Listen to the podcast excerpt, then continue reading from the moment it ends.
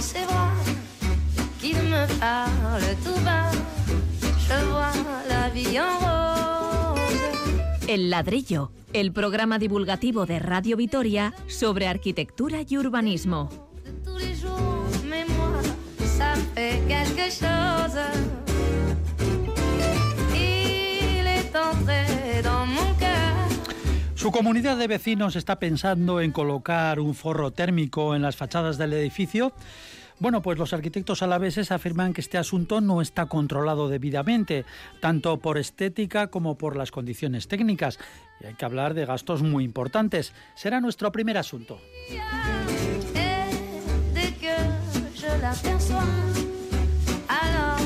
Luego la historia de un arquitecto japonés de Shigeru Baum, premio Princesa de Ast- de Asturias a la Concordia, un profesional especialmente atento a los más necesitados y a las víctimas de catástrofes, que aporta ingeniosas soluciones materiales y constructivas. Y volveremos a Gasteiz para contarles qué consiste y qué proponen los estudios urbanos realizados por uno de nuestros colaboradores de cabecera, el arquitecto Pablo Carretón, al que saludamos junto a su compañero Fernando Bajo. Bienvenidos a otro ladrillo. Muy buenas. Un saludo. Pachi Meave se encarga del control de sonido, les habla Paco Valderrama.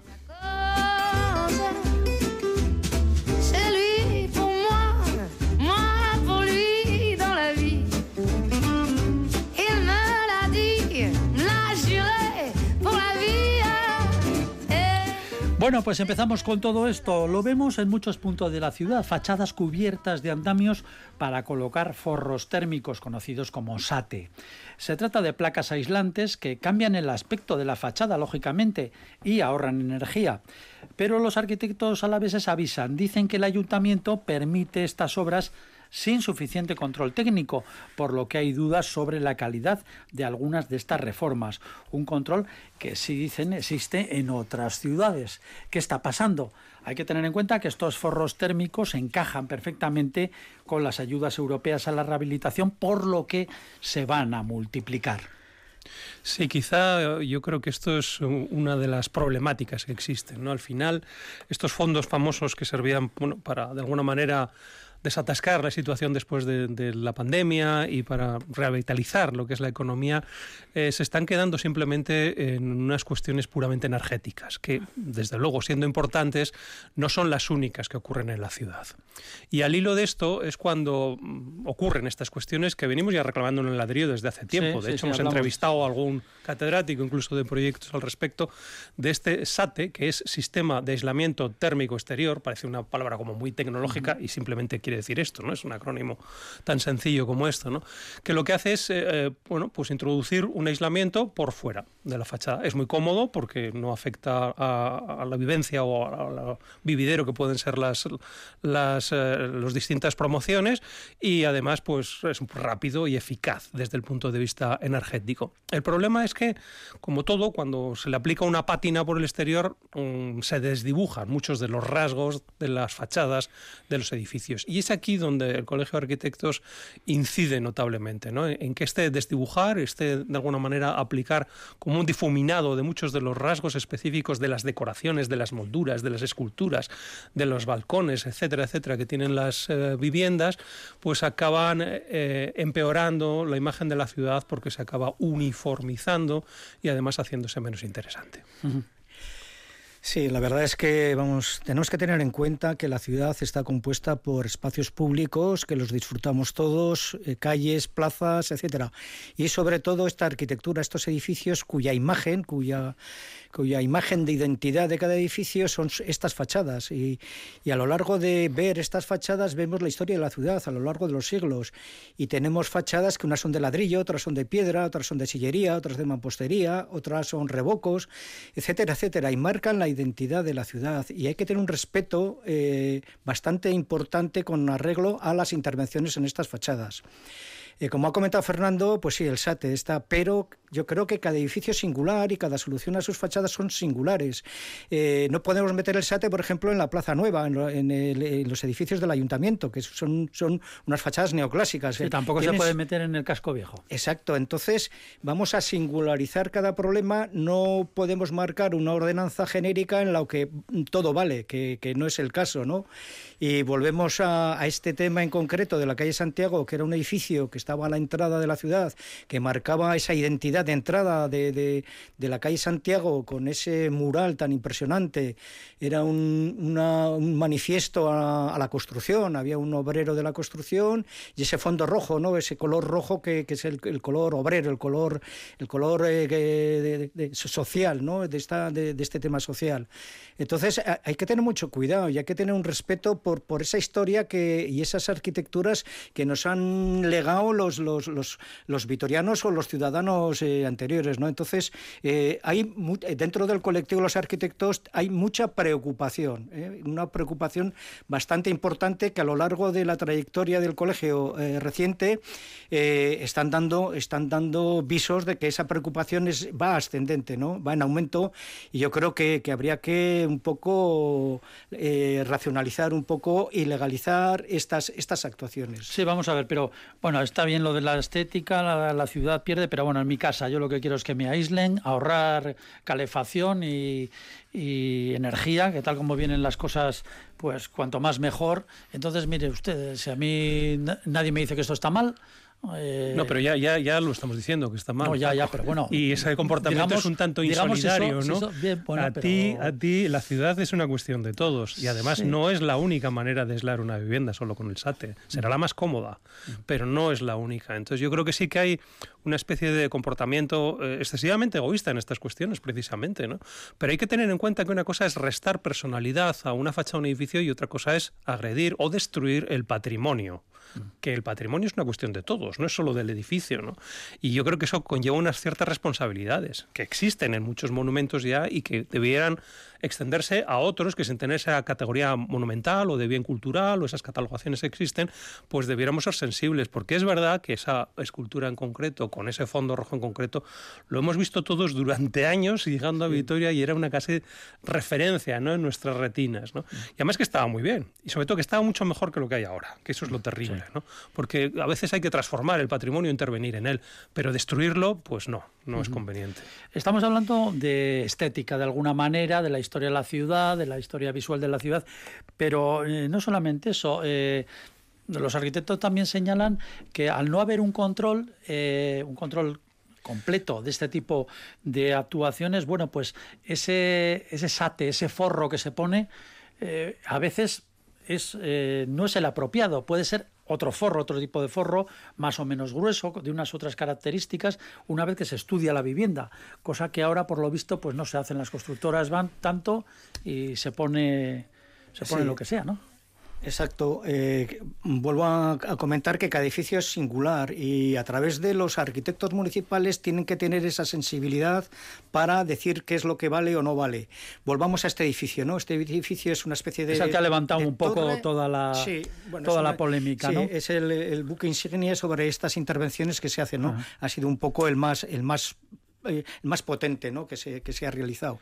Vamos a ver, este edificio tiene cuatro fachadas, ¿no? La, fachada este que da a Donosti, ¿no? que es la del mural, y luego las otras tres. Quizá las otras tres puedan, ah, pueda haber una intervención eh, a nivel de SATE o a nivel de otros revestimientos, pero esta que ocupa toda la, toda la fachada este, todo el mural, eh, hay que dejar como está y entonces aislar de las cuatro, aislas las tres, las tres, las otras tres fachadas, ¿no? De alguna manera, porque no son tan importantes o tan relevantes en la ciudad, en la historia de la ciudad como esta, este caso que estamos hablando.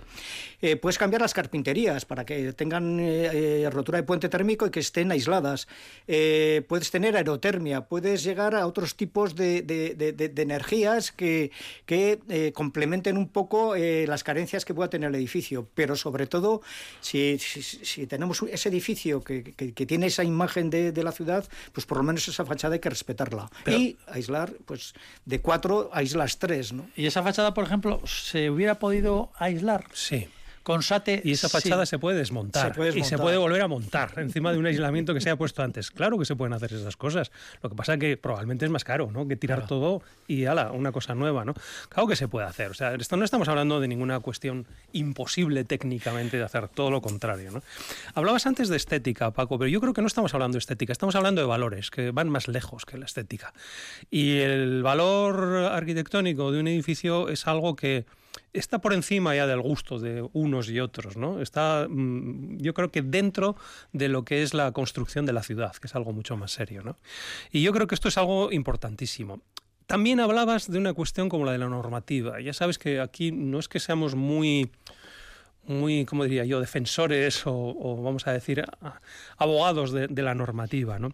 Eh, yo creo que ese es uno de los problemas, precisamente, en el que eh, debiéramos incidir más en la cultura y en a mirar estos valores que en normativizar cómo se interviene sobre ellos o qué se puede hacer sobre ellos. ¿no? Sí, pero claro, algo habrá que hacer. En ese sentido, eh, se quejaba el colegio de que los, el ayuntamiento no controlaba estas, estas Hay un problema de fondo que... Entonces, si lo controla, tenemos normativa, pero no queremos que haya tanta normativa. Todo A ver, es eh, desde el paradoja. momento en el que la ciudad eh, se construye ya en torno a abogados y economistas, eh, no hay nada que hacer. Cuando la ciudad se construía en torno a artistas y arquitectos, es cuando las grandes ciudades del mundo surgieron. Y va a todas- caer a usted las del pulpo ahora. eh, no, no, no, pero vamos, vamos a tener una cosa clara. No es la del pulpo. O sea, sin normativa se ha hecho Roma, se ha hecho París, eh, se ha hecho Berlín, se ha hecho Londres, gran parte de Madrid. Con una escasa normativa, lo hemos dicho aquí, se ha hecho Nueva York, con un papelito, ¿no? con un dibujo. Ahora estamos naufragando entre la normativa. Hay para todo, constantemente, cada día hay más y estamos solicitando más. Y nuestras ciudades cada vez son peores. ¿Por qué será? Sí, bueno, hay otro aspecto que es bastante importante que, que tenemos la ley de edificación a nivel nacional, la ley de edificación. Y en esa ley de edificación marca los sectores, y las obligaciones y responsabilidades que tienen los intervenientes, el constructor, el promotor, el arquitecto, el arquitecto técnico, etcétera.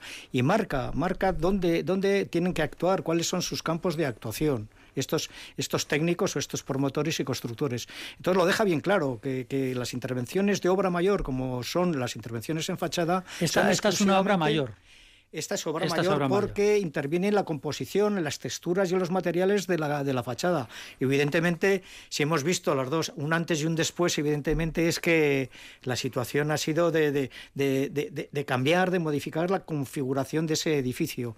Volviendo a la normativa, el ensanche de Vitoria se hizo sin, sin, sin ordenanzas, muy simples las ordenanzas. ¿no? Eh, no hace falta regularizar, sino que un poco de sentido común, un poco de, de ver eh, a través de los arquitectos municipales cuándo se puede, cuándo se puede actuar de una forma o de otra y, y dialogar con el propio arquitecto que, que- que presente ese proyecto. ¿no? O sea, eh, yo creo que no sé, es que Bueno, es ahora tan los, sencillo. los arquitectos no están, no están eh, presentando sus proyectos porque no hace falta un arquitecto. Eh, creo que de momento no sé cómo está, pero creo que no, creo que no hace falta. Entonces, Ese es otro de los problemas. se ¿no? incumple la, la ley de edificación que hemos comentado. Eh, claro, uf, con una obra menor, ¿no? que es como, como decían, ¿no? Como arreglar un baño ¿no? o cambiar la cocina, pues no se puede cambiar la facha de un edificio. Bueno, se puede porque hemos visto que se ha hecho, ¿no? Pero, pero no se debe, porque claro, no, es- no tiene la misma entidad el baño de tu casa ¿no? que la fachada, y una fachada tan visible como esta. ¿no? Entonces eh, sí que es cierto que todas aquellas obras que afectan estructura y composición de fachada están reguladas eh, por ley que deben eh, ser eh, responsabilidad de un arquitecto. Pero tampoco vamos a entrar en esta discusión porque mm, también hay arquitectos que igual hubieran hecho una barbaridad de estas o hubiéramos hecho una barbaridad de estas. ¿no? Entonces yo creo que no es una cuestión de que el arquitecto nos salvará. No, no. Lo que nos va a salvar es precisamente reconocer el valor de estas cuestiones y ponerlas en algún tipo de conocimiento de toda la sociedad para que las haga suya y cuando mm, reconozcan que esa fachada pues al final les ha acompañado durante toda su vida, se nieguen los mismos vecinos a que la destruyan. Volviendo a este edificio, eh, es del arquitecto José Antonio Pérez Enciso, y en aquella época, bueno, y este mural es de Joaquín Lucarini, gran escultor reconocido nacionalmente, internacionalmente, y en aquella época cuando se construye había una especie de cultura de, de crear, de, de, de- colocar estatuas en, eh, en los Las edificios. fachadas, ¿no? en algunas Sí. fachadas. En la calle Angulema había unos murales, eh, también hemos comentado antes, Fernando, el, ca- el edificio de la Caja Provincial, que había dos, dos, dos esculturas impor- eh, impo- impo- Imponentes importantes y también, que eran sí, sí. de, de, Lucarini, ¿no? Y entonces eh, esa tradición que hubo, esa época de la arquitectura, esa época de hacer ciudad, pues nos la estamos cargando, ¿no? Y es una pena que no sé si se ha tirado o se ha recogido en algún sitio. ¿Sabemos qué, pero... qué ha pasado con esta, con esta escultura? Hemos, hemos seguido ciertos indicios al respecto y todo dice que acabó en un contenedor. ¿Qué me dice? Eh, pues es una escultura de Lucarini de 5 metros eh, pegada a esa fachada que, bueno, que encima es que para Masinri es un homenaje a la construcción. Era un obrero con casco, ahí, eh, pues haciendo cemento y con una especie de grúa al lado, 5 metros de altura, y Lucarini, Fantástica. nacido en Fontecha, eh, que por ejemplo en Bilbao tiene cantidad de obras. La más eh, señalada seguramente a muchos les, suene en Bilbao, en un edificio al borde de la ría, un edificio enorme, eh, hay arriba un tigre, nueve metros de tigre, hecho de hormigón enorme, que vamos, luego ahí había oficinas. El edificio del Tigre lo llaman. El edificio del Tigre, que es famosísimo en Bilbao. Bueno, eso no se les ocurra en Bilbao y no tirarlo porque arde Troya, vamos, por supuesto, ¿no? Y ahí precisamente, fíjense qué, diferencia, ¿no? Hicieron, había unas oficinas y luego estuvo aquello bastante dejado un poquito y ahora han hecho unas viviendas de hiperlujo, claro, lujosísimas, lo han reformado todo, pero bueno, el tigre sigue ahí arriba, claro, esa, estatua de Sin duda alguna, porque las esculturas son ese valor patrimonial que tenemos en, la ciudad. Y yo diría además que en este caso, no son las esculturas, las, las teselas eh, metálicas estas en punto de diamante y lacadas en, color rojo oscuro, que eran bien bonitas. Las baldosas para entender. Sí, bueno, eran, metálicas, no eran realmente, pero bueno, que pues están fabricadas aquí en Maltacén San Ignacio, que es otra cuestión también de patrimonio, vamos a decir, cultural. ¿Estas también han ido eh, al vertedero? Pues me temo que, sí, que el vertedero tiene unos invitados de prestigio. Bueno, tenemos que terminar este tema. Vamos a hacerlo de forma práctica porque seguramente muchos de nuestros oyentes o algunos de nuestros oyentes eh, estará pensando, bueno, pues hemos tenido reunión de vecinos, vamos a poner SAT en la fachada porque vamos a ahorrar pues un dinero, aunque tengamos que gastar ahora bastante, porque esto funciona, funciona muy bien además. Eh, ¿Qué le recomendarían ustedes? Algo práctico. Pues que se aconsejen bien y sobre todo que mm, de alguna manera sean respetuosos con su edificio, ¿no? Porque en el fondo no es. claro, van al constructor y el constructor vale, pues por 500.000 euros se lo pongo, ya está. A ver, tú Paco, vas a donde el pintor de tu casa y le dejas pintar con los cuadros puestos y que te los pinte por encima de blanco. Hombre, esto es lo mismo. si se pone usted así me está dando ideas.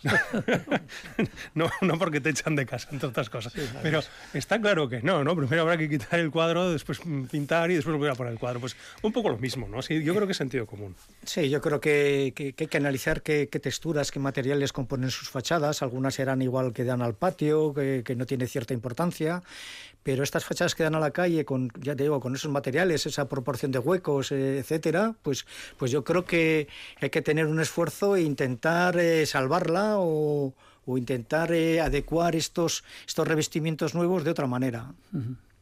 Bueno, pues ahí queda este asunto polémico, interesante además, porque como eh, se dijo en su día, parece que en otras ciudades sí que existe este control de, este tipo de obras mayores y bueno, pues aquí pues no sé, está la cosa como está y está esa polémica.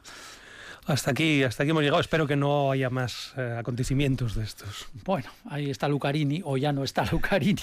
Bueno, y ahora un salto a Japón. 짭짤한 공기처럼 이 순간에 특별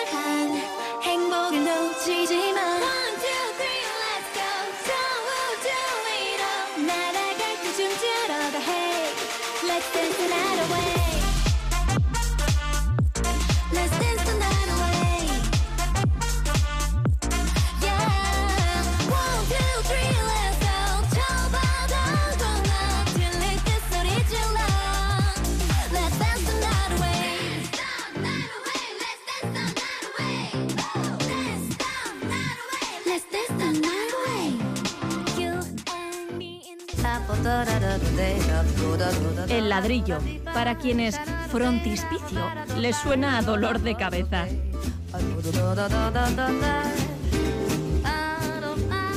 Bueno, pues con Ichiwa, que se dice allí en, el país del sol naciente. Un apunte japonés sobre arquitectura.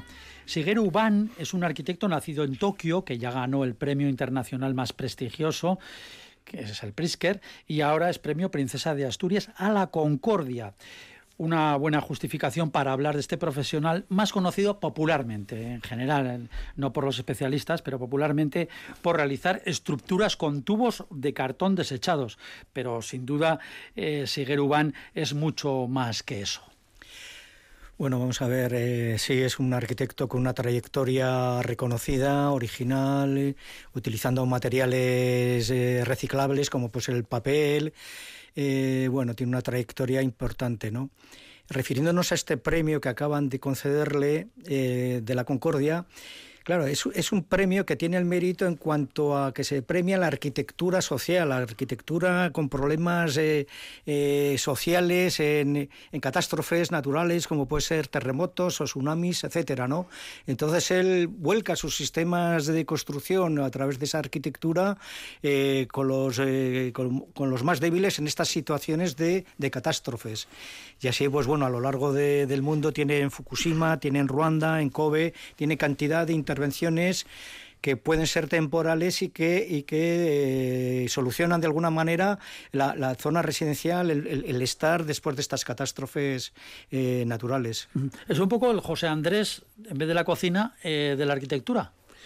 Sí, quizás sí, porque bueno, la verdad es que Shigeru Baum eh, es un personaje controvertido, porque yo creo que llama más la atención y gusta más a los no arquitectos que a los arquitectos. Y bueno, también es verdad que somos un poco raritos en ese aspecto, ¿no? Pero, pero Shigeru Baum es un tipo que de repente se hace famoso no por esa arquitectura humanitaria, ni mucho menos, sino por construir grandes pabellones, grandes estructuras con tubos de cartón. ¿no? Estos tubos que servían para meter los planos antes, ¿no? cuando se enrollaban. ¿no? Y, ahí es cuando se hace famosísimo, porque demuestra que no es necesario pues, esos materiales de altísima tecnología ¿no? que nos tenían acostumbrados pues, para cubrir, por ejemplo, grandes luces de pabellones o para hacer grandes voladizos o para cualquier clase de alarde estructural. ¿no? Este hombre eh, consigue con unos materiales tan pobres o tan básicos como estos, también a base de una ingeniería muy precisa y de una ejecución que solo los japoneses pueden hacerlo, no me veo aquí eh, eh, ensamblando tubos de cartón para hacer grandes estructuras, ¿no? Y, consigue, pues, pues, realmente unos logros que, lo lanzan a la fama, ¿no? Después ya, claro, estirando del hilo, pues dice, oye, esto, esto es muy barato de construir, con esto se puede hacer muy rápido y en presupuesto y en plazo cualquier tipo de obra, y entonces cuando se lanza precisamente a todas estas eh, viviendas mínimas y todos estos eh, asentamientos, vamos a decir, humanitarios, ¿no? Pero que tampoco son, vamos a decir, su mejor parte de la obra ni, ni, los más bonitos que hay dentro del mercado, ni mucho menos, ¿no? Pero bueno, ha tenido esa, esa corriente, ha sabido aprovecharla y ahí es donde precisamente se ha hecho famoso y ha conseguido premios. Sí, luego tiene, tiene edificios espectaculares como pueden ser el pabellón de la Expo en Hannover, de Japón, del 2000, que es, eh, que es una bóveda de cañón impresionante hecha a través de esta estructura de, de papel, de, de, madera y estos eh, unos pliegues, unos paneles también de papel en la cubierta, ¿no? impermeabilizados, etcétera, ¿no? Otro edificio también digno de, de menciones, el centro de Pompidou en Metz, también con este tipo, con esta tipología de estructural y de cubrición, pues eh, en Metz eh, aparece este gran centro, Centro Pompidou de, las artes modernas. Entonces, pues, pues bueno, es, eh, es reconocido en, en, todas las tipologías y en todos los tipos de arquitectura que, que se dan al, al caso, ¿no? Sí, pero, pero, cuando sí. hay que hacer un edificio bueno, por ejemplo, la, la sede de, de, los relojes de Swatch, ¿no? En Viena con B de, en, Suiza, ¿no? De, de, la marca de relojes. Sí, esta. de la marca de relojes, que bueno, la gente lo puede mirar en internet.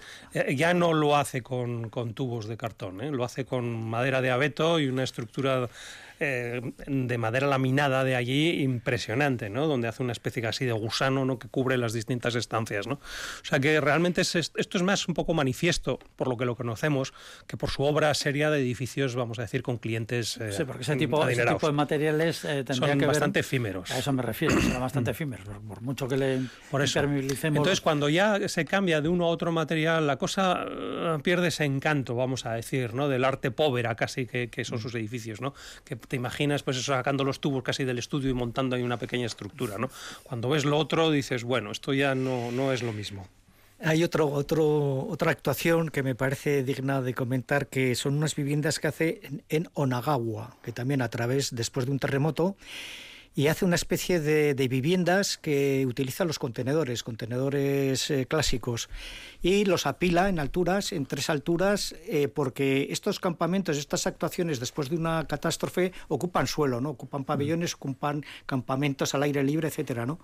Y él aquí diseña esta altura utilizando los contenedores, les aplica una especie de, escaleras metálicas para subir a y hace una especie de ajedrezado con estos contenedores creando eh, lleno y vacío, lleno y vacío de tal manera que los vacíos llegan a ser una especie de terrazas, ¿no? Una especie de ampliación a estas a estas pequeñas viviendas que son temporales y son eh, son un poco eh, rápidas de construir y, por cierto copiadas luego estuvimos hablando también aquí en Barcelona, en Barcelona hecho, etcétera, etcétera. hecho todo un, todo un edificio de viviendas muchísimo más caras, etcétera, ¿no?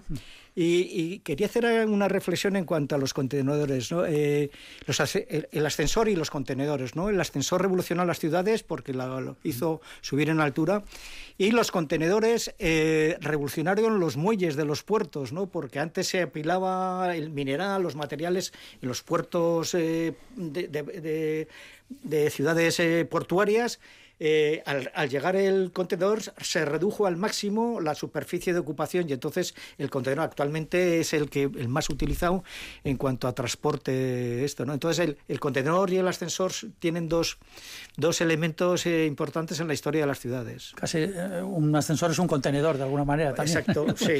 no deja de ser. En cualquier caso, fíjate, yo la arquitectura de van, vamos, cada vez que la repaso, me sigue recordando la arquitectura de bambú. En el fondo, ¿no? Son, son estos cilindros, ¿no? Que pueden ser de cartón o que pueden ser de bambú, que es mucho más resistente y además es un cultivo sostenible y además que un gran sumidero de, dióxido de carbono, ¿no?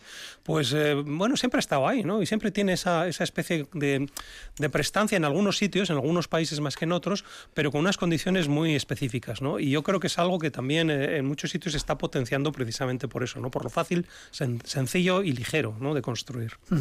Muy bien, pues nada, felicidades a este gran arquitecto japonés, Shigeru Uban, por esos premios y al que hemos repasado un poquito para que, bueno, pues conozcamos un poco la historia de la arquitectura moderna.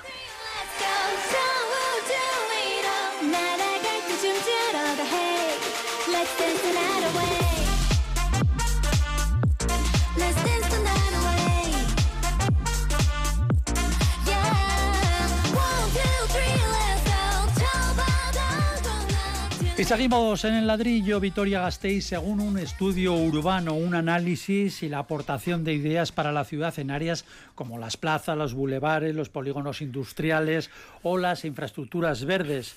El autor de este exhaustivo trabajo, bueno, pues es nuestro colaborador Pablo Carretón, que se convierte en invitado no solamente de colaborador y de comentarista. Al que vamos a entrevistar. Ahora, es, el invitado. a ver si no, me dais mucho. está al, otro, al otro lado del micrófono ya, al otro lado bueno. de la barrera. Bueno, ¿qué, ¿qué es, en primer lugar, cuál es el objetivo de este estudio? Bien, en primer lugar también decir que es un trabajo compartido con Nuño Mardones, otro compañero y arquitecto dedicado a temas de urbanismo, es, es, profesor en, en, Navarra, etcétera, etcétera. Bueno, estudios urbanos. Eh, nosotros entendemos que la ciudad mm, no hace falta hacer un plan general para, para intervenir en la ciudad. Eh, tenemos muchos ejemplos, Barcelona, Madrid, París, etcétera, etcétera, ¿no? Y entonces hablamos de los proyectos urbanos, que son que son intervenciones en la ciudad que sin tener la escala de un plan general, que ya vemos lo que está eh, se prolonga en el tiempo, y sin ser un proyecto de ejecución de un edificio, es una intervención de, de, parte de la ciudad, no solo no, no todo un barrio, sino eh, intentar hacer análisis de estos espacios públicos ahora que, que en cierta manera no tienen esa calidad de ciudad y intentar eh, remodelarlos y darles esa calidad urbana, como ser las plazas, los parques, los bulevares. ¿No? Entonces, estos proyectos urbanos, eh, esa era la idea de, hacerlo y este estudio eh, aborda una serie de ejemplos en nuestra ciudad. es decir, que no solamente analizan, sino que también aportan soluciones o ideas. Exacto, exacto. A través de, de, unos ejemplos, de unos estudios analíticos sobre estos espacios, los hemos dividido también, por ejemplo, en plazas, en bulevares, eh, podemos intervenir en polígonos industriales como puede ser Oreitia solo y nos hemos atrevido a hacer un plan B al soterramiento, haciendo una especie de plaza elevada en la zona, en la zona de la estación. Esto acompañado de, planos, de imágenes, etcétera. Hay un tema también que nos interesa mucho que... ¿Esto, se lo han vendido al ayuntamiento? No, no, al no, ayuntamiento? no, no, no, Bueno, bueno eh, esto, esto parte de unos grupos de trabajo del Colegio de Arquitectos que estaban estábamos dedicados unos a rehabilitación, movilidad, redensificación, etcétera, ¿no? Y una de las propuestas que hicimos es que eh, se podía actuar a través de estos estudios urbanos. les lanzamos el guante al colegio, nos encargaron que, siguiésemos eh, ahondando en este trabajo y ha salido este trabajo que exclusivamente lo tiene, de momento, lo tiene, lo tiene el colegio. Eh, eh, aquí también incidimos en el urbanismo, el lenguaje del urbanismo es un, lenguaje, el, lenguaje, el oficial del urbanismo, ¿no? Todos estos eh, conceptos que son muy difíciles de comprender por la gente, Estos equipamientos, estas calificaciones pormenorizadas, etcétera, ¿no? Y hablamos más de plazas, de, calles, de bulevares, de centros culturales, de, la universidad. previamente a todo esto, sí que hicimos una especie de ronda de, de análisis con los, eh, los actores sociales de la ciudad, que puede ser, estuvimos con el vicerrector por tema de universidad, estuvimos con el gobierno vasco por tema de educación, Osakidecha, la misma administración si necesitaba espacios en la ciudad, ¿no? viendo desde, desde la base de Vitoria eh, qué necesidades podía tener. Estuvimos con el obispado, etcétera, ¿no? Pablo, eh, descríbenos alguno de estos aspectos. Por ejemplo, el campillo. Bueno, eh, bien, el campillo. El campillo viene de un concurso que hubo sobre un parking, el famoso carping, el parking, que hubo eh, un intento. Ahí nos presentamos dos empresas con dos arquitectos y en aquella época eh, se quería hacer el parking soterrado, pero nosotros eh, trabajábamos en el campillo, que era un poco el jardín de Farelina y la otra, la otra especie de manzana, eh, donde antes había una fábrica de grifos, por cierto. Y a su vez, en aquella época se hablaba de tirar el DEMSAC para darle más potencia, que era una especie de plaza, la Plaza San Bartolomé, que era una de las entradas de la ciudad, tirar el DEMSAC para revitalizar un poco lo que es la Torre de San Vicente. Y también por aquella época había, se hablaba de la Quinta Torre, cuando se hizo el plan especial de la Quinta Torre. Entonces, bueno, remodelamos, hicimos un estudio de un centro cultural, eh, el nuevo Gasteche, y eh, la Quinta Torre la tumbábamos y hacíamos los arquillos del siglo XXI que están justo encima del zócalo de, del Machete, donde está el restaurante Machete, etcétera, ¿no? Y entonces, pues bueno, eh, ese, ese, ese estudio no lo vio nadie, creo que uno de los técnicos del ayuntamiento, porque se quedó desierto, hubo bastante polémica en cuanto al coste del parking, pero bueno, otro aspecto que me parece interesante eh, la plaza Amadeo García de Salazar. Mucha gente no sabe dónde está esa plaza, ¿no? Bueno, la plaza Amadeo García de Salazar es el aparcamiento que está en Mendizorroza, adelante. Y ese, el aparcamiento en Mendizarroza se llama así. Exacta, plaza, se llama Plaza Amadeo García Salazar. Bueno, ahora, pasa por ahí el. Sí, exacto. En su parte norte está machacada por, por, esta infraestructura que hemos metido, que bueno. Eh, pero es curioso porque ese espacio dan en las piscinas de Mendizorroza, los frontones de Mendizorroza, el polideportivo de Mendizorroza y, el, cuando hay fútbol, pues el estadio de fútbol de Mendizorroza. ¿Qué quiere decir? Que se concentra gente, o sea, que, hay unas actividades culturales, deportivas, etcétera, el jazz, etcétera, ¿no? Y, al salir no tienen un, espacio de referencia, tienen esos aparcamientos que llegan justo hasta las puertas de mismas de, estos, de estos edificios que estamos hablando. Entonces creo que a través de un concurso, bueno, todos estos estudios ah, yo creo que se tendrían que hacer a través de, concursos, ¿no? Evidentemente, concursos de ideas. Pero creíamos o vemos que ahí se necesita un espacio, un espacio peatonal con gradas, con algún kiosco para vender, eh, yo qué sé, refrescos o lo que sea, ¿no? Eh, un lugar de encuentro de toda esta gente que está utilizando estos equipamientos deportivos. O sea, hay que quitar el coche. Parte, parte. Eh, a ver, la solución del coche la tenemos al lado, que es eh, donde está el ferial de, el ferial de, vamos, Mendizabala, ¿no? Ahí se podían trasladar, que está justo al lado, tampoco hay que irse muy lejos. Eh, bueno. bulevares. Bulevares. Bulevares. Ese bulevar Arana, por ejemplo, cuéntanos. con esa gran herida, ¿no? Que hay en la ciudad de continuidad. Exacto. en la ciudad, los desarrollos que hemos hecho con los, con los nuevos barrios, hemos dejado un poco esas conexiones, ese, ese coser la ciudad, ¿no? Eh, luego, históricamente, siempre hemos tenido el portal de Foronda, el portal de Gamarra, el portal de Betoño, el portal de Castilla. Eran portales de acceso a la ciudad. Se han ido diluyendo en, estas, estos viales, ¿no? que son la salida y las entradas a la ciudad. Y por ejemplo, el de Betoño, ahora hablaremos del de el de Betoño, por ejemplo, es un polígono industrial que se está vaciando. Y entonces, eh, bueno, eh, haciendo un inciso, estuvimos también con los representantes de Rivide, que nos hablaban de, que tiene que tener tres patas eh, la universidad, ¿no? la formación profesional, la universidad y las empresas. Y están mirando hacia Betoño como, como espacio para concentrar un poco estas actividades que, tiene, que es el futuro de la ciudad. entonces, bueno, darle, darle esa amabilidad de bulevar, intentar quizá hacer eh, potenciar el eje de, un bulevar a través de, viviendas o a través de, residencias de estudiantes, etcétera, ¿no? Darle, darle ese, ese carácter. Volviendo al, al bulevar de Arana que, comenta Fernando, es la avenida la avenida Madrid que está completamente que es, que es una grieta entonces yo creo que hay que hacer un estudio quitar los pasos elevados de la calle Santiago y la calle Valladolid eh, ¿Y cómo comunicas entonces? bueno no al mismo nivel no o sea ya, ya la ronda, la avenida Madrid, la avenida Sí, la Avenida Madrid, exacto, ya no es una circunvalación como era en su tiempo cuando se hizo, ¿no? Sino que, que, ha perdido esa, ese carácter, ¿no? Entonces, yo creo que hay que coser los barrios. Eh, Arana con, con, con, la, con, la, nueva Salburúa, ¿no? Hay que, hay que tejerlos, hay que, hay que unirlos. Eh, luego está el, polígono de solo también, ¿no? Que, está aquí al lado. Lo tenemos aquí al lado, sí. Exacto. Que planteáis ya viviendas, ¿no? y eh, equipamientos, sí, ahí hay un estudio de equipamientos, de ampliación de la universidad.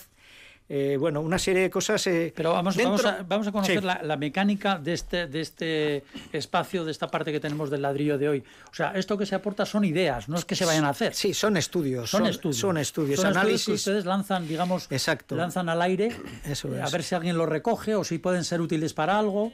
Eh, no, es que se vayan a hacer. No, entendemos que hay otras formas de actuar en la ciudad y una de ellas es a través de los proyectos urbanos. Y previamente a estos proyectos hay unos estudios urbanos que pinchamos un poco en zonas y vemos esas carencias de espacios de calidad, no de cantidad. Vitoria tiene mucha cantidad de espacios públicos, pero le falta calidad de esos espacios públicos. Entonces, a través de, estas, de estos estudios abrimos la puerta a, que empiece a aparecer eh, estos estudios urbanos, estos concursos de actuar en la ciudad. Hemos, eh, eh, sin, criticar, pues tenemos muchas actuaciones de zonas verdes, ahora los Serrán, ahora la Avenida, me parece bien, pero, pero hay otras formas, hay plazas, hay, hay bulevares, hay otras formas de entender la ciudad que es a través de esta, de esta vía que pueden ser los estudios. Los Fíjate, Paco, que casi sin querer, ¿no? Antes hemos hablado de la ciudad hecha por arquitectos y artistas y no por abogados y economistas, ¿no? Esto es un poco el usted ejemplo. Sigue, usted sigue metiendo el dedo en... Eh, sí en la eh, llaga. Es que me viene de cine lo que está haciendo Pablo realmente. Entonces, eh, es que es, está muy bien, porque eso es lo que los anglosajones llaman el, plan maestro, ¿no? El master plan, ¿no? Que es fijarse en una zona de la ciudad y solucionarla, pero solucionarla formalmente. Es decir, qué edificios va a haber, qué calles va a haber, qué conexiones va a haber entre las zonas verdes. O cómo hay que reformarlo también. No, pues eso es, evidentemente. Mejorarlo. Reformar o, rehacer. Pero vamos, intervenir.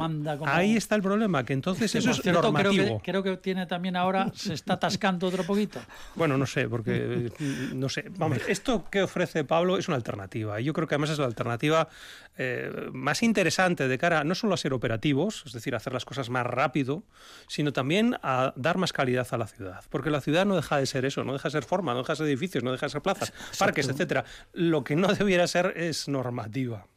Es decir, que en vez de un plan general que bueno que abarca todo, que mira hasta los puntos más y que tarda 20 años en hacerse, eh, lo que se plantea, por ejemplo, eh, se plantea todo de forma utópica, lógicamente. Pero no solo, no solo plan general, plan general, plan parcial, parte de la ciudad, vamos a trabajar eso aquí, es, vamos a trabajar en serio esta zona y la vamos a reformar, tal, esta y esta. Eso es. ya, esa, sería la idea. Parece que es bastante lógico. Eh, bueno, que es la idea como se ha hecho siempre en la ciudad hasta, hasta hace 50 años y ahora de repente la estamos haciendo con texto, ¿no? Con palabras y parámetros y tantos por ciento y fórmulas en un papel, en vez de hacer con dibujos en un plano. Sí, y luego, bueno, por último también comentar que nos hemos atrevido a hacer el plan B del soterramiento. Ya se atreven ustedes. Eh, hipotéticamente, supongamos que no existe el, el soterramiento, entonces una de las soluciones es crear una especie de plaza elevada mm. que una la ciudad, el ensanche con la universidad. En caso de que no haya soterramiento. Exacto, este es el plan B, le llamamos soterramiento plan B. y nos hemos a través de un concurso de ideas yo creo que se saldrían eh, proyectos y soluciones una plaza, perdón una plaza elevada sobre la estación ahora exactamente sobre la plaza a través de escaleras mecánicas de los propios edificios por cierto lo que están haciendo en Donosti en San Sebastián es una plaza elevada exacto no lo he visto, pero sí, es un poco, este sería todo alargado, desde el, puente de la senda hasta San Cristóbal, por ejemplo, ¿no? Si no elemento alargado, entonces sería coser la ciudad a través de esta plaza elevada, a través de escaleras mecánicas. una plaza elevada enorme, ¿no?